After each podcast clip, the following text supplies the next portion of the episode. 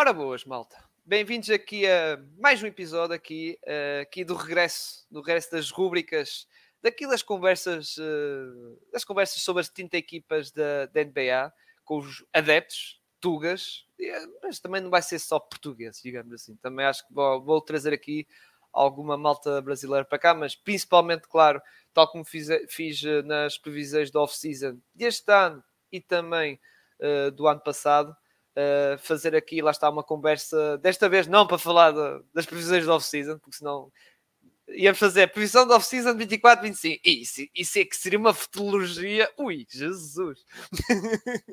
não, não. É para fazer, tal como andei a falar um bocado em alguns, ou a maioria dos episódios uh, das previsões da off-season que gravámos em junho, uh, fazer a análise a esta off-season, que a maior parte dos casos já está arrumado, vamos ser sinceros. Só há, assim, os casos das tais novelas do Lillard, James Harden e tal como eu disse também nos primeiros episódios que, que gravei dos Timberwolves e salvo dos Hornets, pá, obviamente, Portland Trail Blazers, volto a repetir, Portland Trail Blazers, Miami, Sixers e talvez Clippers, uh, vou meter no final da linha, ou seja, vão ser os últimos e são episódios que vão ser, esses posso garantir que vão ser lançados em outubro só, e talvez gravados em outubro, sim, gravados início de outubro e em, e em uh, lá está, gravados em outubro e lançados em outubro, ou publicados, por causa dessas questões das novelas que, pronto. Uh, ok, vamos agora até ao máximo esticar a corda uh, para ver o que é que vai, uh, se até lá poderá haver novidades ou não. Se não houver novidades, vai-se fazer na mesma, pá, podendo correr o risco de haver uma troca,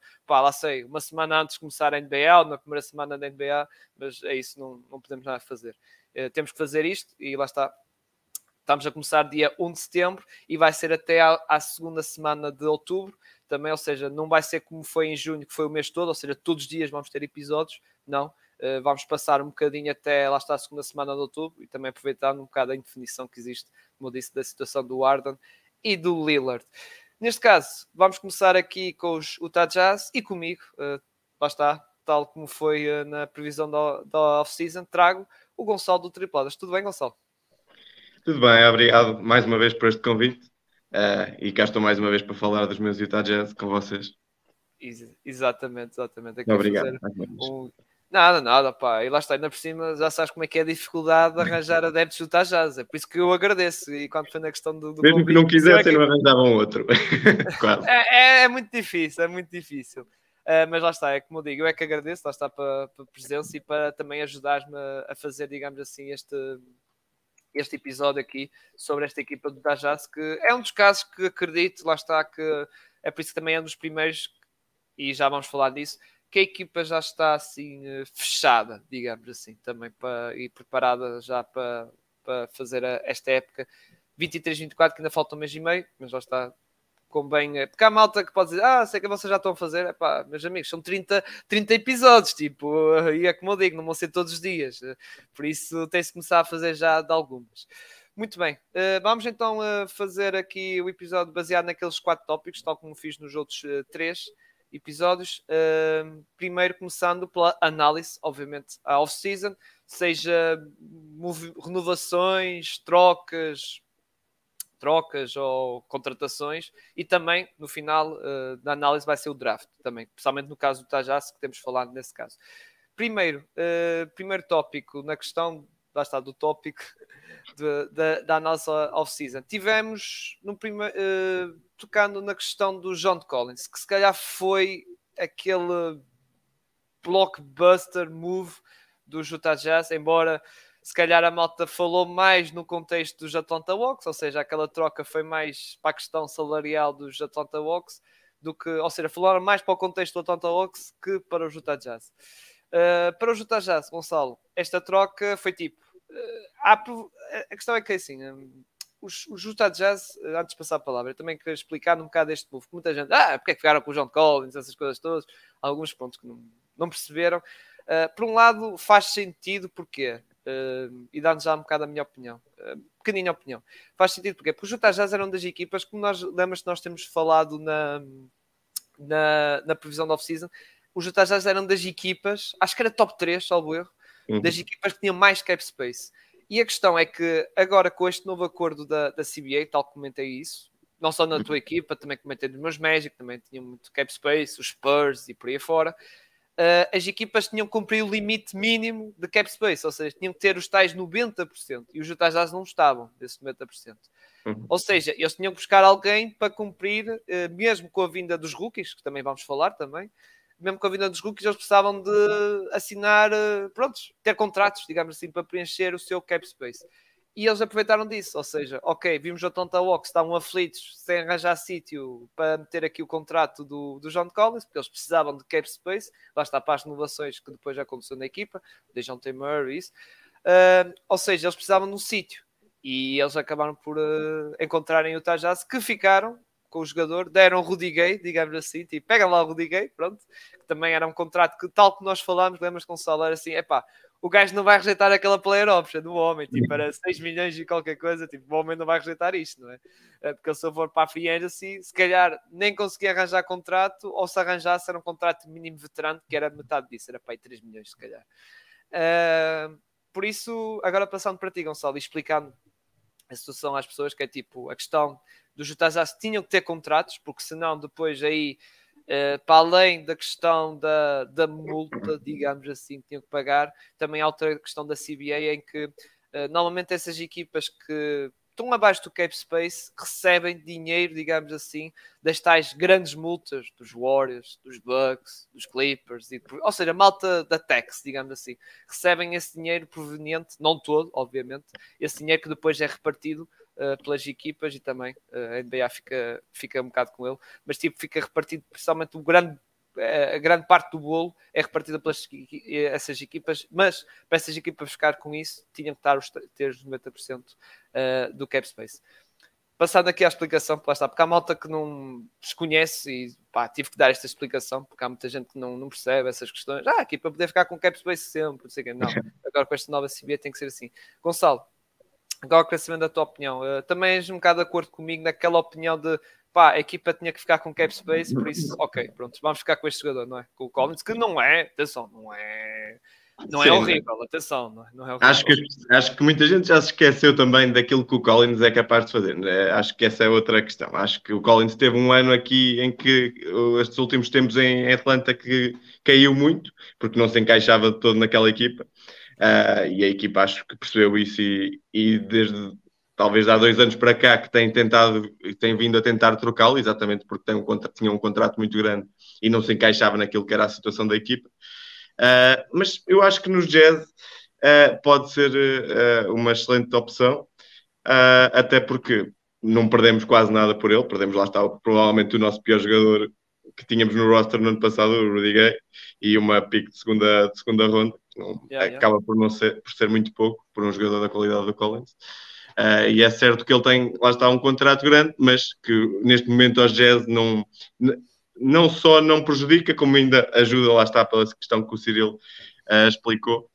Uh, portanto, eu acho que é, é, é, é uma questão vitória-vitória para, para os Jazz, porque podem experimentar um jogador que no passado já mostrou ter qualidade, especialmente se ele conseguir voltar uh, ao que fez, se calhar, há duas ou três épocas, especialmente a nível do lançamento, quando chegou a lançar cerca de 40% da linha de três pontos. Uh, e numa equipa dos Jazz que privilegia muito o jogo coletivo, a troca de bola, uh, a procura pelo melhor lançamento, eu acho que o Collins eventualmente poderá ter, uh, poderá encaixar muito bem ao lado de Laurie Markkinen, ao lado de, de, de Walker Kessler, a ocupar o espaço na paint uh, acho que o John Collins poderá funcionar muito bem nesta equipe. Uhum. Sim, sim, e lá está. Depois iremos tocar na questão da. Uh, no tópico seguinte, que é a questão do plantel estar fechado ou não, na questão de saídas ou entradas, poderá haver, também iremos tocar no John Collins, porque também houve muita gente que pensava que o, o John Collins ah, foi trocado e a seguir eles vão. Mas não acredito nisso, mas é como digo, já vamos falar dessa, dessa questão mais, eh, mais à frente passando para a free agency em si, digamos assim. Free agency? Sim, free agency. Uh, tivemos estes casos. Primeiro aqui do Jordan Clarkson. Uh, Jordan Clarkson que ele, primeiro, primeiro de tudo, antes ele fe, ativou a sua player option e ele também não só, do Telemotor Tucker, já iremos falar. Uh, ativaram a player option e depois houve esta renovação, 55 milhões por 3 anos, em que, em que, digamos assim, aquele primeiro ano aquele dinheiro entrou na conta, ou seja, entrou na, na player option, ou seja, houve uma parte do dinheiro que entrou na, na, na player option. A player option, salvo erro, era 16 milhões, salvo erro, acho que era por aí, já não recordo bem. E entrou esse dinheiro fazendo com que o Jordan Clark, nesta primeira época, nesta época 2023-24, vai receber 23,5, ou seja, entrou ali dinheiro, eh, esse valor, e depois, nos outros anos seguintes, 24, 25, 25, 26, vai receber 14 uh, milhões. Uh, uh, Gonçalo, eu, eu gostei, entre aspas, desta, desta, desta, questão de Jordan Castro, porque era um jogador que tinha algum valor, vamos ser sérios, tinha algum valor de, de, mercado para uma equipa até contender, se, se, se quisesse ter aqui um jogador, um bom jogador tipo Six Man, aliás, Jordan Clarkson, não é? Que é um bocado famoso por aí, podia ter algum valor e segurar um jogador, não é? Uh, não só com a questão da, ok, da player option, mesmo assim era um jogador que, mesmo com a player option, ia ser um expiring, digamos assim, ou seja, ia chegar ali na trade deadline, não ia ter grande valor, porque era um jogador que, ok, e, e os, Jazz não podiam ser exigentes, e eles tinham que trocar ele por, lá está, uma pique de segunda ronda, ou, perto, ou lá está, ou duas no máximo, porque lá está, era um jogador de final contrato, mesmo que tenha grande valor, chega ao fim das equipas e diz, mas ele é expiring, tipo, vamos ter só por uns meses, não tinha assim grande valor negocial. Com isto faz com que, ok, quem quer fosse buscá-lo, tinha que pagar mais um bocado, não é? E não só, eh, a questão é que o contrato dele, eh, não nesta época, 23 milhões e meio, é um bocado pesadito, mas nos próximos anos é 14 milhões, que é bom, não é, ó Gonçalo? Eh, agora, passando para ti, a tua opinião sobre, sobre esta questão de Jordan Clarkson, acho que estamos na mesma página, não é? Sim, eu acho que este contrato foi bem melhor do que, do que eu esperava na altura e falámos sobre isso quando fizemos as previsões. Uh, mas eu na altura era da opinião que se calhar o, o Clarkson provavelmente deveria ser trocado porque iríamos acabar por pagar por ele muito mais do que o que normalmente se paga por um jogador do estilo do Clarkson, um sixth man, mesmo, mesmo sendo um sixth man de grande qualidade. E na verdade eu acho que este contrato não é nada por ela.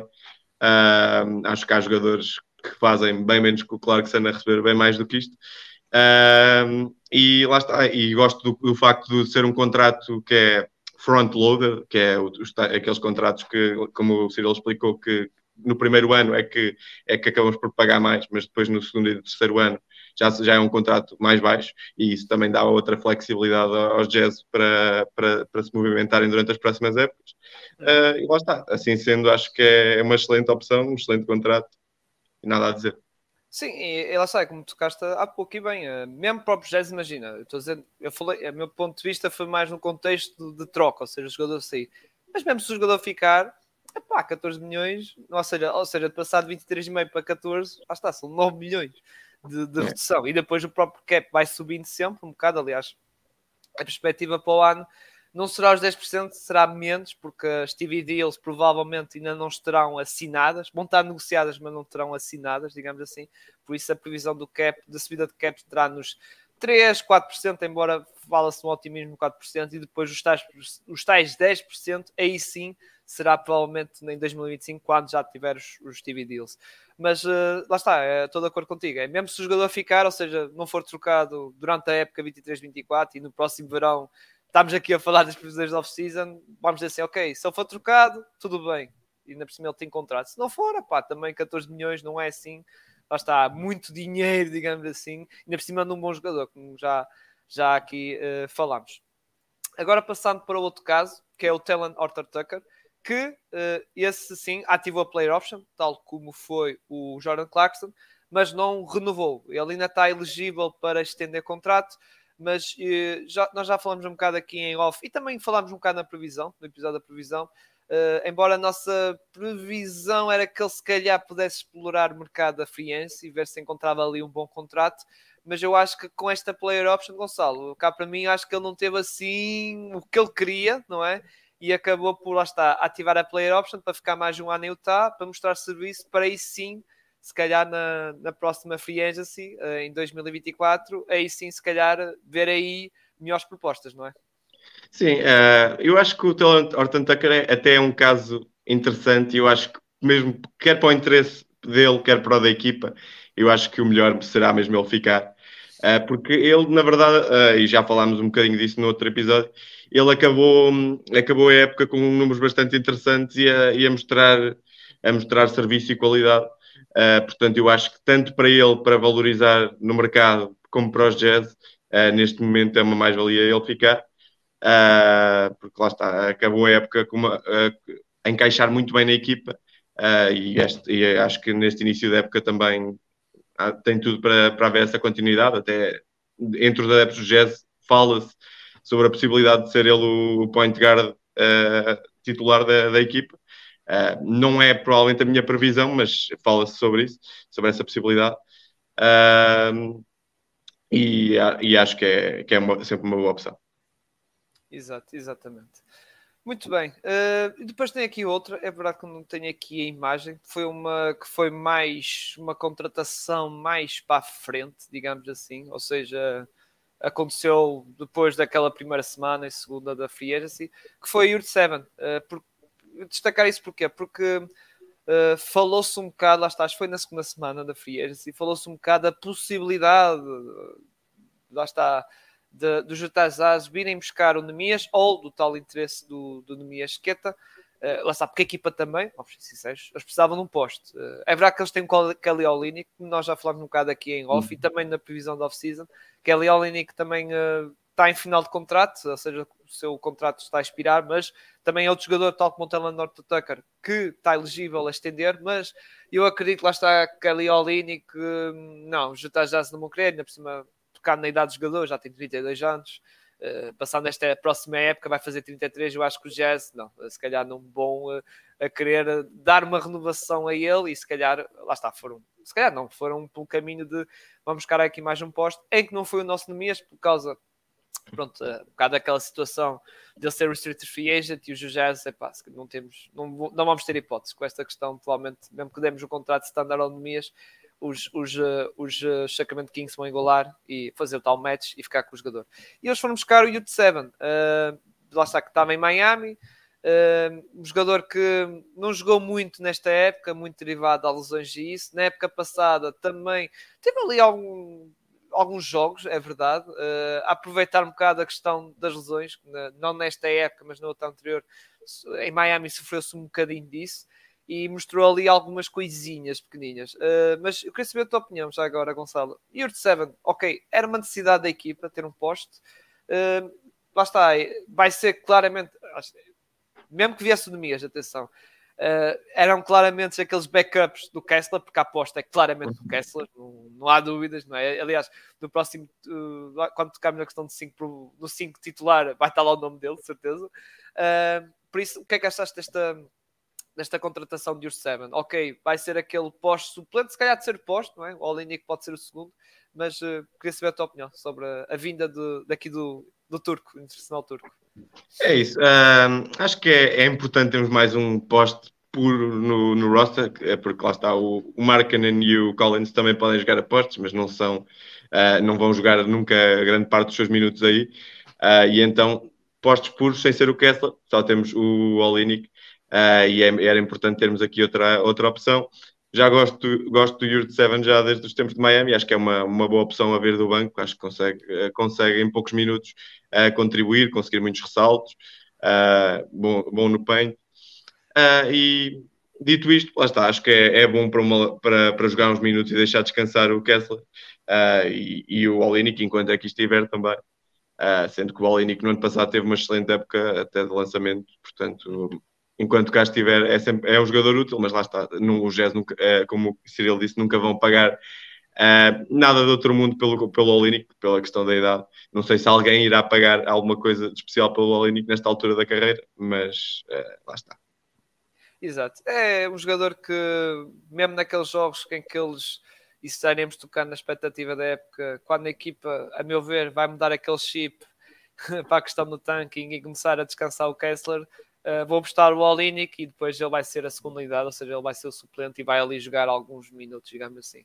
Uh, ou seja, vamos ver, é uma é, não é, é verdade que tem 25 anos, ele fez 25 anos, mas não é um acabado, atenção. Uh, ainda não é, também não é um jovem, traz, não é aquele jovem promessa, mas já não é, é um acabado e sim, pelo rol que ele vai ter ali de ser posto, ok, lá está como tu dizes, bom ali nos ressaltos, nas second chance points e isso, acho que acho que lá está. faz, faz sentido na equipa dos, uh, dos Utah Jazz ter esse lá está, esse, esse jogador uh, com, esse, com essas características, volto a repetir, a equipa precisava disso. Agora, vamos passar para a questão do draft, onde os Utah Jazz foram buscar estes três rapazes, digamos assim.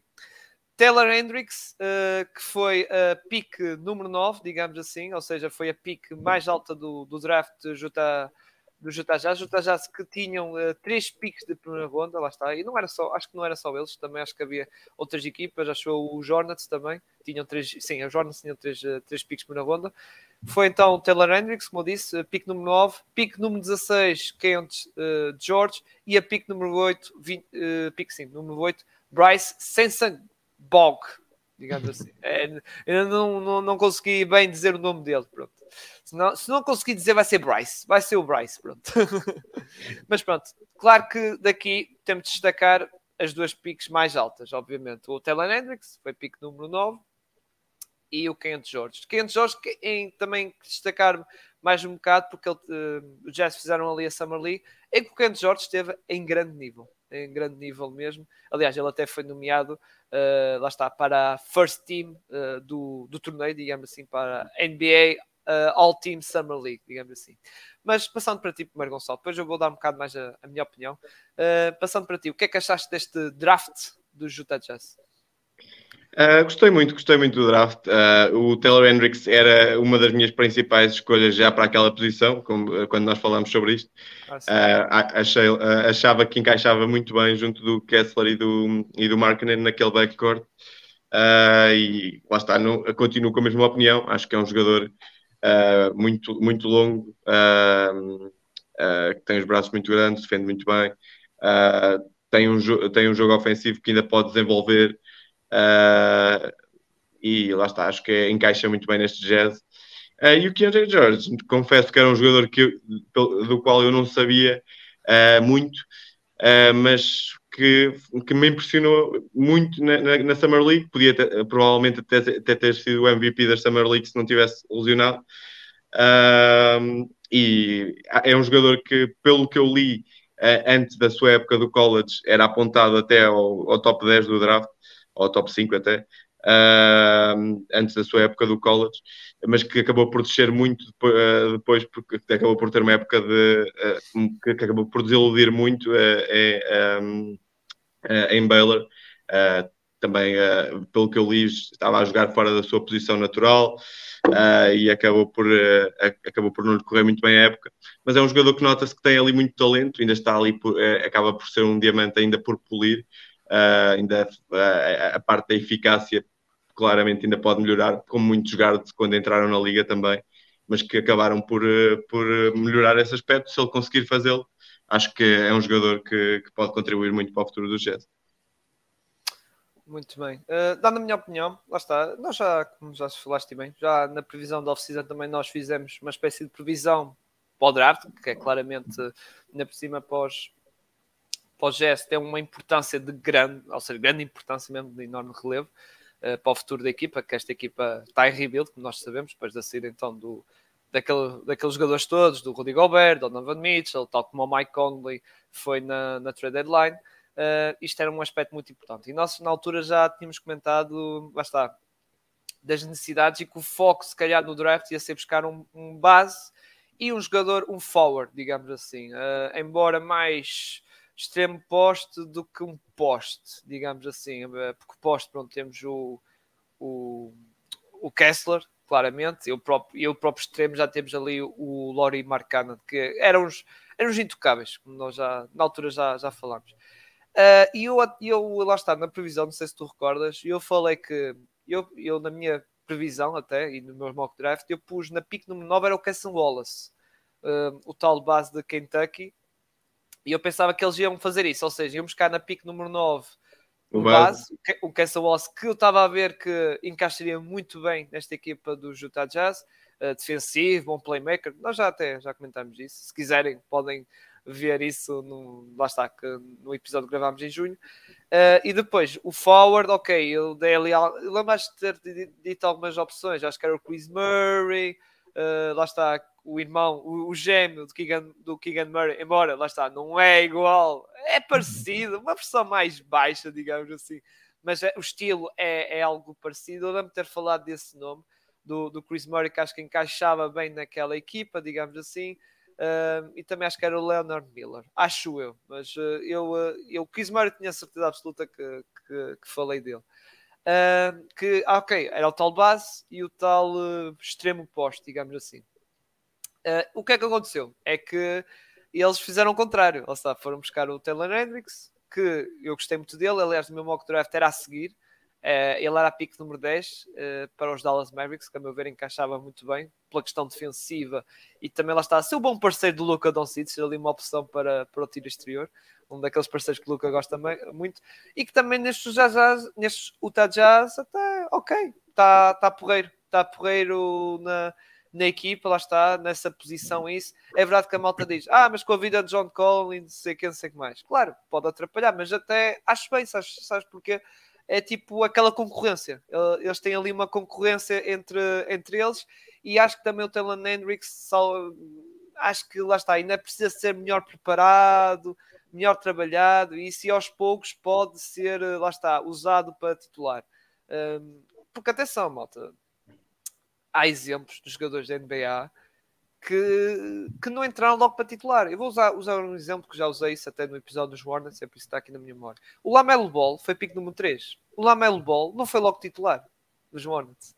E foi pico número 3, malta. E era o tal jogador projetava-se e, e, e, acabou por, por ser, não? É? ainda por cima com esta renovação que ele fez, é o franchise play da equipa. Isso não há dúvidas. Mas a primeira época de rookie, digamos assim, até metade da época, quase, era, era, era suplente. Suplente do Terry Rosier e da Devontae Grant. E era a pique número 3. Não era a pique número 10, digamos assim, ou fora da, da digamos assim, da, da lotaria. Então, e ele foi usar isso e depois até aproveitou um bocado quando foi a lesão do Devontae Grant e subiu para titular. E depois aí nunca mais largou, depois agarrou o lugar e depois quando Devontae regressou foi o six man da equipa.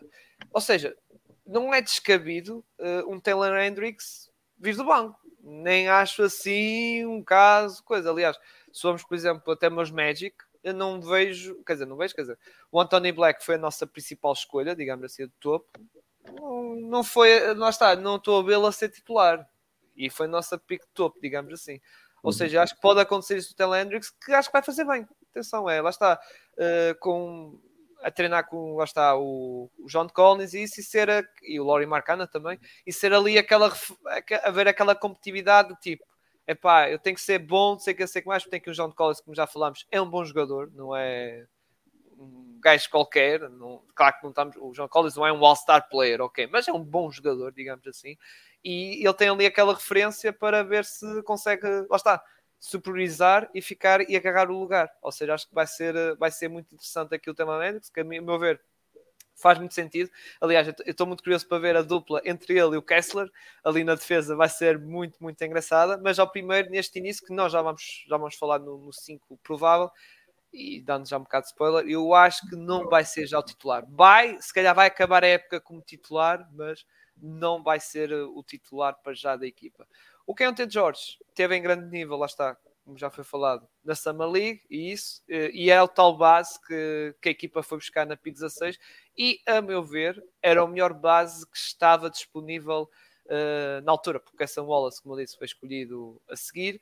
Depois, o, o Jalen Sechefino, hum, não, não, não, gosto muito dele, não gosto dele. Foi até escolhido a seguir uh, para os Lakers, não gosto, por isso quando veio o T. George, ok, uh, faz sentido e um, estamos a falar de um jogador que, atenção, uma fase que ele estava ali na, nas mock drafts, ali no top 10. Uh, eh, por isso, ok. E, e aliás, viu-se na Summer League, mostrou qualidade. Agora, ali a camisola número 8, o Bryce, Bryce Sessa Bog, Epá, vou ser sincero, não acompanhei muita coisa dele. Já na, na, questão do draft não acompanhei muita coisa dele, por isso não tem assim muita coisa. E, mas atenção, nesta equipa de jazz acredito que não vai ter assim muita, muita oportunidade, porque pronto, eh, vai ser, vai ser ali um bocado complicado, porque na posição dele há ali um Fontecchio, há ali um, eh, um Agbaji, também pode jogar a dois também. Uh, há ali alguém, uma concorrência, digamos assim. Eu acredito que, se calhar, ele vai estar mais focado na, na G-League. Muito bem. Passando, não sei se queres acrescentar mais alguma coisa ou comentar o que eu falei, uh, Gonçalo. Não, não, não. Uh, não há grande coisa a acrescentar. Acho que. Não sei se o, se o Bryce poderá ter alguns minutos, porque os Jazz este ano também acredito que sem grande pressão, vão experimentar muitas lineups diferentes. Acho que o 5 inicial, e já vamos falar sobre isso, mas acho que vai variar muito do jogo para jogo, não vai ser um 5 inicial definido uh, ao longo da época. Uh, e então acho que acho que ele é capaz de ter uns minutinhos aqui e ali, uh, até para, para ter essa oportunidade. Acho que é um bom e, e parece ser um bom scorer, e é, e, é, isso que, falava, que se falava dele no draft. Uh, e acho, acredito que também terá a sua oportunidade para, para jogar alguns minutos. Muito bem. Vamos passar para o segundo tópico. Uh, possíveis mudanças, algum cenário que possa acontecer aqui nesta, ainda nesta off-season. Ainda nesta off-season. Eu acho que não. Eu acho que mesmo aqueles rumores, rumores, entre aspas, malta dizer, ah, John Collins foi trocado e se calhar nem vai jogar no Utah Jazz não acredito nisso. Pode acontecer sim, mas é na trade deadline. Mas na trade deadline nem para fevereiro, ou seja, ainda falta ali muitos meses ainda. Uh, mas até outubro, digamos assim, que é o nosso foco destes episódios, é falar de possíveis alterações, mudanças, como eu estou a dizer, ou até novidades de renovações, ou isso. Acho que até, até o início da NBA, acho que não vai acontecer. Não sei se, principalmente nesta equipa, nesta equipa do, do. Também és de acordo comigo, não é, Gonçalo, neste tópico? Sim, nada de, de, outro mundo. Eu acho que não, neste momento não há nada que se possa prever. Ou podemos ir buscar um jogador ou outro, um free agent, mas nada de, de especialmente relevante. Exatamente. Uh, depois na trade deadline, isso são outras conversas. Isso já são outros, outros 500 que aí sim, aí na trade deadline pode ser o John Collins, no caso, como já toquei, vai ser o próximo tópico na questão do 5 titular, o Taylor Hendricks agarrar, e aí acho que John Collins pode estar ali no mercado, o Kelly Olynyk, como nós já, já falámos. O próprio Taylor Notter Tucker, se os Utah Jazz virem que não tem hipótese de ficar com o jogador e para não perdê-lo a custo zero, meter ali no mercado e ver se conseguem ali qualquer coisa. Mas já está, é como eu digo, isso até o Colin Sexton também pode ser, o Clarkson também, mas isso é como eu digo, isso já são conversas para fevereiro. Acho que isso aí, aí sim, acho que o Utah Jazz aí poderá haver ali algumas movimentações. Até lá, lá está, outro, setembro, outubro, novembro, dezembro, não, vai estar tudo ali tranquilo. Agora vamos passar para o outro tópico, penúltimo, uh, é o 5, 5 provável. E é verdade que uh, já gravei, por exemplo, com os Denver Nuggets e o Timberwolves, sei que não havia dúvidas nenhumas qual era o 5. Já esse dos Utah já pode haver aqui alguma diferença entre as nossas escolhas e também daqui a um bocado podemos falar, lá está, em conversa, falar no que realmente podemos ver os Jazz a fazer. Mas primeiro, Gonçalo, queria saber a tua opinião. Teu 5, uh, qual é gosto pessoal, atenção mesmo. O que é que tu fazes? Se fosses treinador, lá está, dos, dos Utah Jazz, que 5 tu apostavas em outubro. Uh, em outubro, na, não estou a dizer no, no, final da época, como eu digo, quando a questão uhum. de trabalho, que é outra, pode haver outra mudança, mas em outubro, qual é que, dia 24, qual era o 5 que tu apostavas nos Utah Jazz? Um, boa questão. Uh, nem eu sei bem, porque isto é muita. É, é, temos muitas opções, especialmente quer para guard, quer para, para forward neste momento. Uh, e não é exatamente fácil, mas uh, há aqui dois intocáveis, como sabemos que é o Laurie Markkinen e o Kessler, esses aí serão sempre starters, desde que estejam bem fisicamente. depois, eu acho que o Clarkson vai ser starter este ano, mas acho que no, terá, terá, de ser sempre a shooting guard, não, não estou a ver o, o Clarkson como point guard a começar a, a, a, a starter. depois, lá está, como o Cyril falou, acho que a power forward, a, a, power forward não, a small forward, acho que um, a small forward, uh, não, a small forward é capaz de ser o Lowry uh, sim, e o Collins a power forward, mas uh, pronto, como forward acho que o Collins é capaz de começar a época e o Taylor Hendricks ir entrando aos poucos, lá está, ser, ser, ir ganhando os seus minutos aos poucos, ir ganhando experiência, ir ganhando o ritmo da NBA, que como todos sabemos é muito diferente do college. E depois, lá está, a questão do point guard. Existem aqui muitas opções. Eu provavelmente até diria aqui uma menos falada, uh, que, é, que é a opção Chris Dunn. porque o Chris Dunn acabou a época passada a jogar quase 30, 40 minutos uh, os jogos todos uh, e encaixa muito bem naquilo que são os jazz atuais. Uh, que está, o Larry Markin é claramente a estrela e o Chris Dunn oferece ali um base mais tradicional, que oferece playmaking, que oferece defesa também, sendo que os Jazz, lá está, uh, já, já mostraram alguma qualidade na defesa, com, com John Collins também poderá acrescentar, o Kessler já sabemos que é um excelente jogador defensivo, uh, o Chris Dunn, lá está, é um bom guard defensivo que também acrescenta isso, e lá está, em termos de, de fit, olhando apenas para quem encaixa melhor com, o resto, com os restantes jogadores, eu diria o Chris Dunn, até porque isso permite que o Sexton saia do banco uh, e, e, contribua muito para, para, uma, para, para o 5 que sai do banco, assim como o, Orton Tucker. Exato, tocado no meu. E atenção, também não foi fácil. Uh, não foi fácil. Uh, e lá está, na questão das posições extremos, acho que estamos em acordo. Aliás, já tinha dito.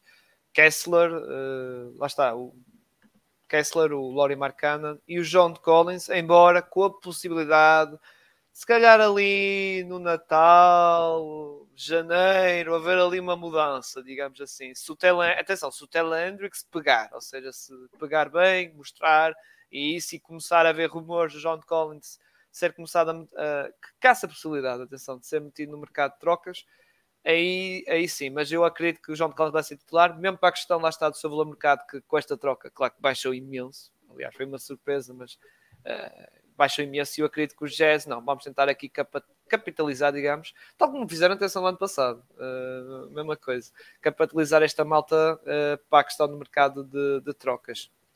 O Clarkson também acho que vai repetir a sua titularidade, ou seja, vai continuar a ser o titular uh, da equipa, uh, tal como fez no ano passado. Embora no ano passado eu estava a ver que ele continuar como six-man, mas eles passaram para titular. Mas pronto, o contexto do ano passado era óbvio, era capitalizar aquela malta, Mike Conley, isso, para depois serem, serem trocados. Uh, mesmo com esta questão do contrato que já está mais seguro, digamos, a nível contratual, acho que vai continuar na mesma, a ser o, o titular na, na mesma. Agora a grande questão é como nós estamos aqui, aqui coisa, é o base. Uh, o Chris Dunn é verdade que foi uma boa aposta uh, na reta final, embora foi aproveitar, digamos assim, a questão do, do Mike Conley ter sido trocado, uh, lá está naquela troca do Westbrook. O Westbrook nem chegou lá por os pés em Utah, uh, não é? Ou seja, ficaram sem um base e depois, entretanto, Clarkson, uh, vai, encosta tem um bocadinho aí para lá, não sei o que, sei que mais. Ou seja, pronto, para a questão do tanking, digamos assim, e o Chris Dunn aproveitou e, e, aliás, ele foi contratado para essa altura, acho eu. Foi na trade deadline, acho eu. Foi, foi fevereiro. Fevereiro começou a jogar, se não me engano. É, exato, exato. Foi por aí. E assinou dois anos de contrato e agarrou, teve ali aos seus 22 jogos, foi a reta final, que até esteve em grande nível e uh, acabou por, uh, lá está, o contrato dele até não era garantido, uh, lá está, não era garantido neste, neste ano ainda não continua a não ser, ainda não é, tem ali 2 milhões e meio, mas ainda não é garantido, só fica garantido um dia antes de começar a NBA, ou seja, dia 23 é que fica garantido, mas eu acredito que vai ficar, atenção. Uh, porque acho que os, os, uh, os, os, Jazz acho que vão apostar nele. Agora, a ponto de ser titular, acho que é, é muito difícil, é muito difícil de prever, porque há muitos há muitos pontos de interrogação. Chris Dunn acho que vai ser ok aposto, mas vai ser suplente o Colin Sexton não é um base, uh, lá está, é um bocado Jordan Clarkson, não é um base, não é um Garland, digamos assim, que era um antigo colega dele, não é. Embora o Garland, atenção, também não era assim quando chegou à NBA, não era um base-base, mas depois conseguiu dar, eh, lá está, esse eh, step up ou seja, conseguiu evoluir nesse sentido, uh, levantar a cabeça, essas coisas todas, e, e passar melhor a bola, e, e, lá está, agora sim é um dos bases. Colin Sexton não, é bucket, é tipo um bucket guy, é tipo uma uma coisa. Por isso, não estou a ver o treinador do Jazz apostar em Clarkson e Sexton, os dois jogadores muito parecidos nesse sentido. Embora pode estar, é. atenção, pode estar.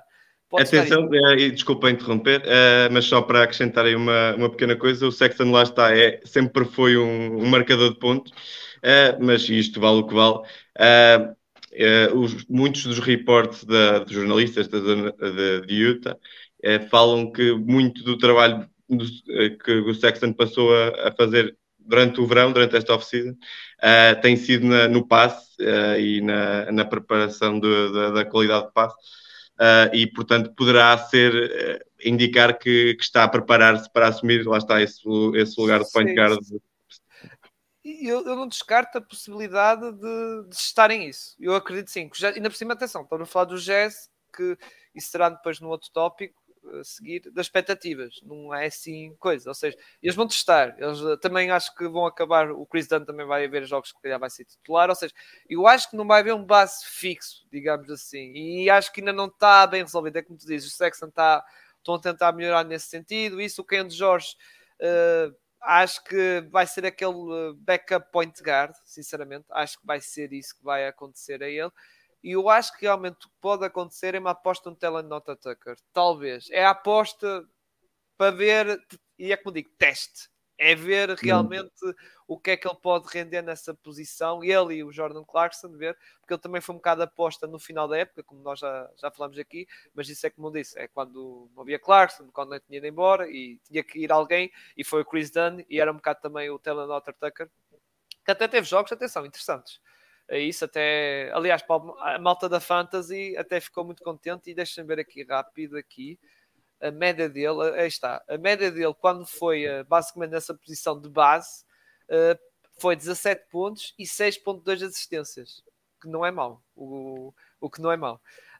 Por isso, acho que pode continuar, ou seja, é aquela continuação da aposta que houve no ano passado, ou seja, o Taylor Notter Tucker uh, ser aposta para base titular e ver o que é que realmente dá. Mas é tal coisa, se eles depois verem palco aqui o, o Kent George, o rookie, está a mostrar valor a isso, vamos dar a oportunidade a ele. Vão dar a oportunidade a ele. O Kent George até provavelmente é o, é o base mais natural, sem ser o Chris Dunn, uh, que, que o Jazz tem e, e, e, se correr bem, lá está numa, numa fase mais adiantada da época, pode ser ele a pegar sim, naquela posição. Sim, uh, sim, sim estamos aqui com vários cenários. Eh, está, ou também, como tu dizes, o Callum Sexton, Sexton se melhorar também nessa vertente do playmaking, também pode ser. Ou seja, mas a meu ver, acho que a aposta será no Taylor Horta Tucker. E eu também eu fazia isso, que era tipo para testar e também jogar um bocado com a questão que, como sabemos que o jogador está em contract year, tem que mostrar. Tem que, tem que mostrar e, e ele sabe disso. Tem que mostrar para depois chegar na free agency seja para renovar com o Jazz, seja para ir para outra equipa, para agarrar um contrato, ele tem que dar, eh, lá está, tem que dar aqui neste, neste, lá está, nesta época e neste início da época, mesmo para a questão da troca, imagina, ser trocado para uma equipa coisa, ele também tem que mostrar o seu, o seu valor para depois em fevereiro, mesmo que a equipa troque, troque para uma equipa assim mais, pronto, com a, a, ambições, digamos assim, mais altas e também para a questão também do seu, do seu uh, contrato. Por isso estamos estamos iguais, exceto no, no básico, acho que sim. Acho que é a dúvida que existe na equipa, não é, Gonçalo? Chegamos a essa conclusão, não é? Sim, sim. Então, temos aqui quatro ou cinco opções, qualquer uma delas pode ser a base titular e acho que provavelmente todas elas serão em diferentes partes da época, ou quase todas elas. Uh, portanto, lá está, acho que é um bocadinho por aí. Muito bem, vamos passar para o último tópico que é previsão da época. Previsão de sentido, o que é que é a equipa, ambições, expectativas e também lugar, não estou a dizer a posição exata, mas em que zona nós estamos aqui a antever, antever ou seja, a antever onde é que o Jazz vai cair, digamos assim, vai acabar a época. Uh, e eu lá está, o Jazz, a meu ver, como já, já dei aqui, vai andar ali em modo de testes, são do point guard, e isso mesmo na questão também do power forward, vai ser John Collins, mas se calhar o Taylor Henricks vai dar ali, mas eu acho que vai ser uma época ok, se calhar pode estar ali em zonas de play nisso, mas depois vai ser um bocado o que aconteceu. Ou seja, a repetição que aconteceu na época passada. Acho que depois no, na trade deadline vai haver ali qualquer coisa, mudanças, trocas e isso, opa, seja o Sexton, seja o Clarkson, seja whatever. Os únicos dois intocáveis que nós estamos de acordo, já tínhamos tocado isso na prisão da, da coisa, é, é o, o Markkanen e o Kessler e também os rookies. Acredito que o Taylor Hendricks e o Ken George vão ser apostas fortes e acredito que vão ficar eh, na, na equipa. Uh, mas lá está, a expectativa acho que vai ser ali. Ok, vão estar ali na zona de play-in, podem calhar. E atenção, aquela zona de play-in vai ser uma selva muito complicada. Alguém vai ter que cair. Os Dallas foi no ano passado, não é? Ah, ano passado, não, desculpem, na época passada este ano não sei. Aquilo é uma relata russa para ver quem calha, porque pronto, vai ser muitíssimo complicado. Uh, tal como tem a ver com o Jazz, atenção. Uh, pegando nas outras, nas outras equipas, no, nos outros contextos das outras equipas, uh, basicamente eu metia Spurs fora do play-in. Pronto, tem o Vitor Amaniá, mas malta, o Vitor Amaniá não vai chegar lá e vai meter a equipa logo dispará-los logo para a zona de play-in para aí fora, ou para, para os playoffs. Não, calma, calma. O homem ainda por cima acho que vai fazer aqueles 60 e tal jogos, não vai fazer os 80 e tal, esqueçam. Aliás, isso é, já é algo raro em NBA, alguns jogadores fazer os 80 e tal jogos, não, é? não, há, não há os Michael Bridges, não há assim muitos Michael Bridges. Uh, por isso, eu também descarto um bocado os Spurs. Os Trailblazers, pela questão que, pronto, pela novela que nós sabemos do Lillard, e é uma equipa que basta resolver um bocado essa questão do Lillard para estar focada no, no rebuild. Uh, e depois aqui lá está o Houston Rockets que estavam lá em baixo, mas vai ser uma equipa que vai prestar também no play-in. E eu acredito, Gonçalo, que o Utah Jazz uh, provavelmente com o desligar da ficha na trade deadline, ou seja, o Markkanen, olha, se quiseres podes voltar para o exército da Finlândia, não, tem, não podes voltar lá, sei que se calhar faz-te faz bem, nível físico e mental, sei que também descansar, lá está, como já falamos aqui, o, o Kessler e meter o Olinick também e o Year 7 ter mais oportunidade.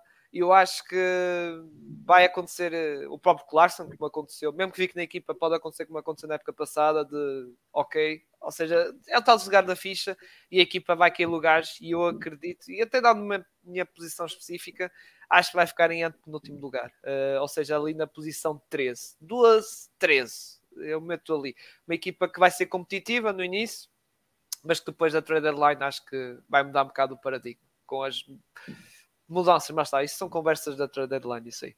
Uh, Gonçalo, também queria saber a tua opinião uh, sobre, sobre um, isso. Eu, acho que concordo. Um, acho que vai, vai andar ali um bocadinho no meio entre tentar conseguir uma boa pique, mas ao mesmo tempo tentar ser competitivo. Uh, porque acho que este, no ano passado, segunda, metade, a segunda metade da época, já não houve tanto essa preocupação. Acho que este ano vai haver mais seriamente essa preocupação de começar a, a ganhar competitividade e ganhar rotinas entre estes jogadores. Um, e lá está, acho que os Jazz este ano acabam, acabam num lugar de play-in. Uh, essa é a minha previsão. Acho que o lugar de play-in parece-me mais ou menos o que, o que irá acontecer. Uh, se calhar se, se quisessem, até poderiam chegar um bocadinho mais acima, ou se quisessem, também poderiam ficar mais abaixo. Uh, mas acho que é, lá está, aquele misto entre querer conseguir uma boa pique e querer ser competitivo, acho que vai, vai, vai fazer com que os Jazz acabem né, em posição de play. Sim, é, lá está. Eu acho que em posição de play-in seria uma surpresa, porque ali há. Lá, lá está. Uh, repara, Denver Nuggets, mesmo que estejam, como eu digo, os campeões normalmente têm aquele, na época seguinte, tem aquela Sim. saca, saca de campeão, e normalmente vão mais relaxados, então no início da época vão mais relaxadinhos e se calhar não vão ganhar tantos jogos. Memphis Grizzlies, ok, não tem o Jamorant naqueles 25 jogos, mas já mostrou que é uma equipa competente sem o, sem o Jamorant. É verdade que não tem o Tyus Jones, que era o base que substituiu o Jamorant, mas tem o Mark Smart. Uh, tem o Mark Smart que foi basicamente isso que aconteceu, foi a tal substituição e depois ainda foram buscar o Derrick Rose para dar ali um bocadinho também, lá está, tipo backup point guard enquanto não está lá o, uh, o Jamorant. Os Sacramento Kings, não estou a ver a repetir o mesmo feito do ano desta época passada, mas vão estar lá, vão estar lá ali, nem que seja no, no play. Acho que vão estar ali. Uh, Phoenix Suns, pá, fichas todas no all-in, só se, pá, só se o Bill lesionasse, Kevin Durant lesionasse, e está ali o Booker e o Andre Ayton, e mesmo assim, e o Andre Ayton a ziar para a equipa cair por lá para baixo. Clippers, é verdade que é uma questão que é. Pronto, tem estas duas lesões, mas mesmo assim é uma equipa competente, porque é uma equipa muito profunda, não é? Uh, e depois. Uh, e depois tem ali um grande treinador, Tyler Lu, por isso vai ser uma equipa competitiva que vai estar ali. Só se acontecer também desgraças de, de lesões. Os Warriors, pá, é verdade que muita gente já estava ali um bocado no final do ciclo, não é? A equipa a ficar, os momentos a serem investidos, mas são da mesma os Warriors, Curry, Green, pá, mesmo o Clay, uh, o Wiggins, pá, vão estar ali. Uh, Lakers, à partida também, se tiver tudo bem em questões de saúde, LeBron James, Anthony Davis, é uma equipa que vai estar ali, vai estar ali no topo, só se acontecer, lá está como, como já aconteceu de questão de lesões e isso. Uh, Timberwolves é uma equipa um bocado, é, eu já disse isso no, no episódio de Timberwolves, é uma equipa de 880, ou aquilo dispara, ou aquilo Cai para aí abaixo.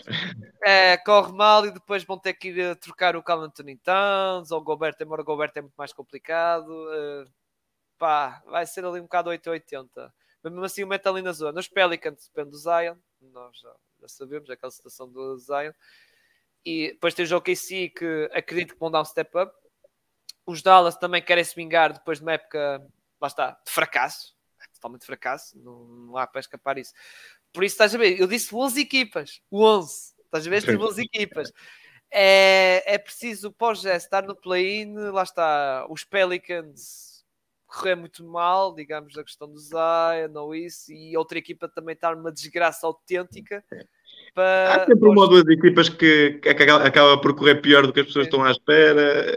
Eu, eu sinceramente estou um bocado inclinado para os Pelicans. Eu acho que os Pelicans é uma equipa que gosta, atenção, não é coisa. Mas sem Zion. Sem Zion, e depois a questão é os outros, ó, ó Gonçalo. O é Ingram é também desiludiu um bocado, teve a questão de lesões, mas também desiludiu um bocado. E mesmo neste campeonato do mundo que está a decorrer, uh, está a decorrer na altura que estamos a gravar, atenção. Uh, ou seja, não está ali, não está a ser grande destaque e é um dos jogadores All-Star, atenção, ele é um dos jogadores All-Star da equipa e não há assim jogadores All-Stars naquela equipa. Não é, o Banquer não é, o Portis não é, o Austin Reeves não é, embora a malta dela já dizem que ele vai ser All-Star para o ano. Mas pronto. mas tipo, mas uh, ele é dos poucos All-Stars da equipa, estás a ver? E ele não está a coisa. E depois o próprio CJ McCollum, Valanciunas, aquilo foi uma época que, ok, ficaram ali, é verdade que se aguentaram ali no, no play-in, mas eu estou a ver ali sem o Zion, não sei. E atenção, volta a repetir, está muito bem construído à volta do Zion, nota-se claramente. Principalmente os jogadores que eu estava aqui a falar, CJ, Valanciunas, Ingram, está muito bem construído.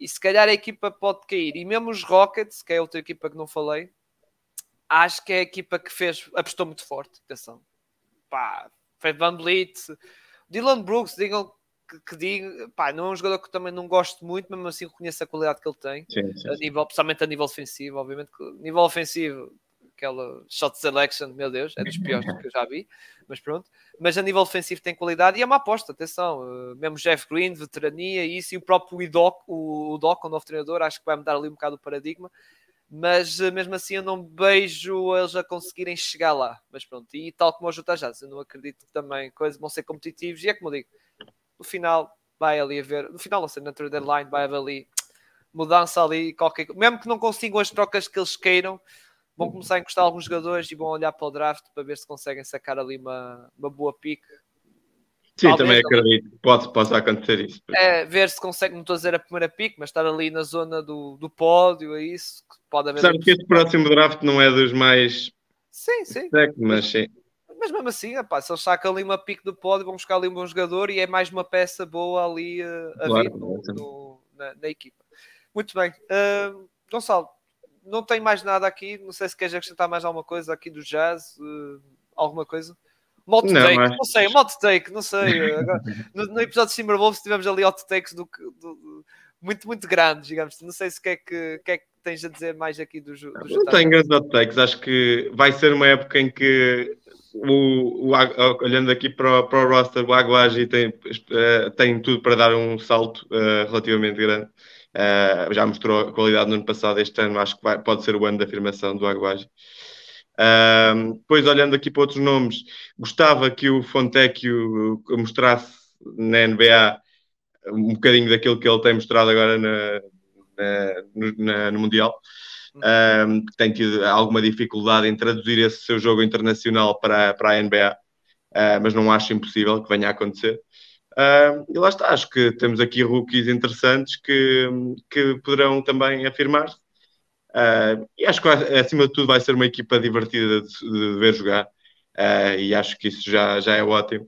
Uh, e acho que estão, assim como disse no, há dois meses atrás, ou há três,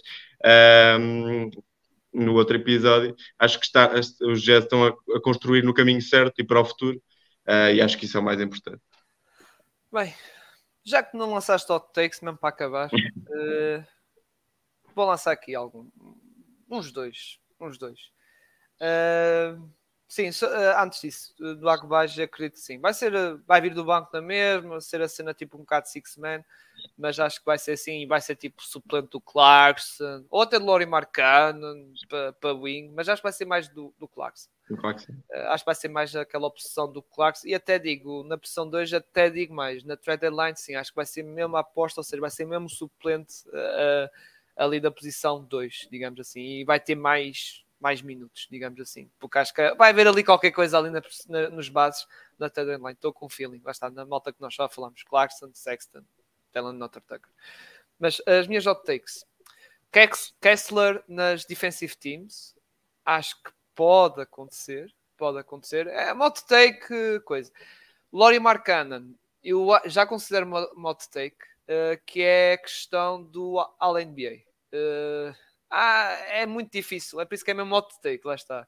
É, porque eu, eu, digo isto porque, sabes porque, ao, ao Gonçalo, uh, nas minhas All-NBAs que eu fiz, fizemos o um episódio disso, uhum. Aqui do Pausa Técnica, eu meti Lori marcando nas All Teams, nas All Teams, e depois eu fiquei até chateado de estar ali o Julius Randle, o, o próprio Jalen... disse que ele devia ter entrado no ano passado. Sim, sim, o próprio Jalen Brown também, e eu, fogo, porque é que puseram os gajos? E é por isso que eu estou a dizer, a minha hot take é isso, porque eu acho que o Lori Markkanen dificilmente vai repetir a época, até pode ser que faça uma época melhor, mas isso, se ele fizer uma época melhor que a do ano passado, então tem o, pré, o prémio outra vez de Most Improve.